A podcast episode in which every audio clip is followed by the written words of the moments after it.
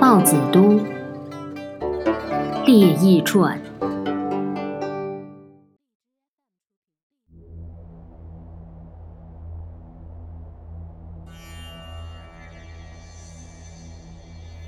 从前的私立校尉上党人鲍宣，字子都，年轻时担任过上妓院的官职。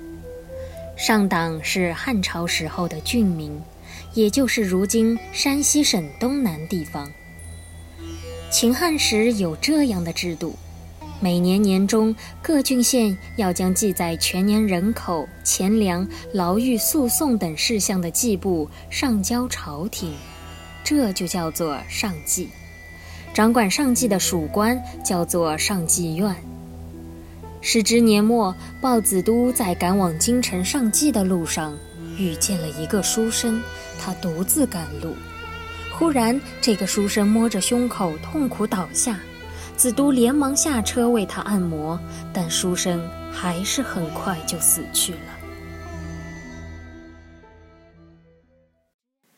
子都都不知道书生的姓名，只见他随身带有用绢帛写成的一卷书和制成饼状的十堆银子，于是他卖掉了一块银子，帮书生置办殡葬，装殓了尸体，而后把其余的银子枕在死者头下，帛书放在他的肚子上，对他哭泣一番之后说。假如你的亡魂有灵，就应该让你家里知道你埋在这里。我现在肩负着使命，不能够在这里久留。说完，便告辞上路了。不久后，豹子都到了京城，有一匹青白色的骏马总是跟随在他的后面，旁人都不能够靠拢这匹马。唯有子都能够接近他。子都离开京城回家时，走着走着迷了路。这时，他看到前方不远处有一家关内侯的住宅，因天色已晚，便想前往投宿。子都准备了名次，呼唤关内侯的家仆向主人传递。仆人出门接过子都的名次，定睛一看他身后的马，连忙进院递次报告关内侯说：“这个从外面来的客人偷骑我们家以前丢的那匹马。”关内侯阅罢名帖，说：“豹子都是上党郡很有名望的人，这事必定有原委可说。”关内侯请进了豹子都，向他问道：“您是如何得到这匹马的？”“它是我家从前无缘无故丢失的马。”豹子都说：“我也觉得奇怪，但细想起来是发生过这样一件事：去年我到京城上计部的时候，遇到一个书生，突然死在路上。”那时，只见他随身带有用绢帛。他详细的向关内侯叙述了那件事后，关内侯惊愕地说：“这书生正是我的儿子啊！”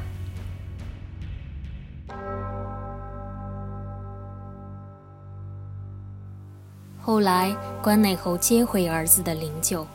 打开棺木，只看见那银子和帛书都如子都所说的那样安放在棺材里。于是关内侯全家上朝，向皇帝举荐了子都。豹子都的美名由此四处传扬。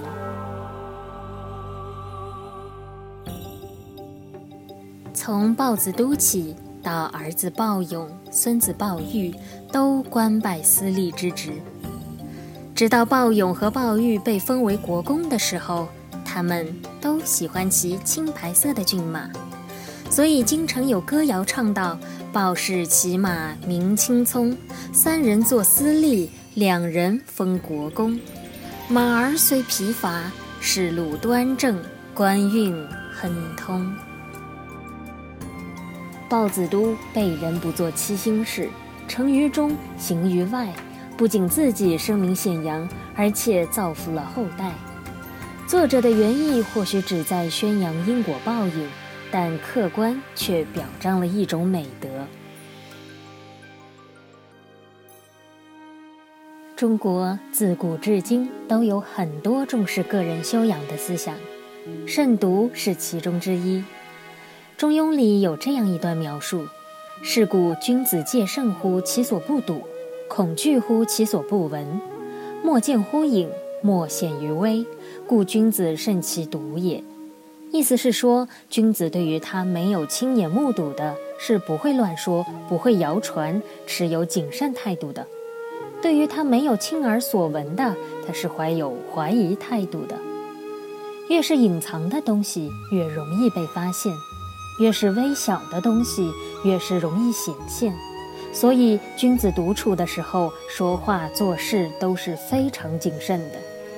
像他们这样的人，是不会为了沽名钓誉，故意在人前做出让人称颂的事。也不会在没有人监督自己的时候做出有愧于自己良心的事。越是独处的时候，越是没有旁人在场监督的时候，他们越是谨慎小心，因为在他们心里有着钢铁一样的道德底线。这种底线比看得见的律法更能约束自己的行为。他知道什么事是可以做的，什么事是不可以做的。孟子曾说过。仰不愧于天，俯不作于人，就是说，做人要无愧于天地，无愧于别人。我想，当下我们需要的正是这种修身的精神。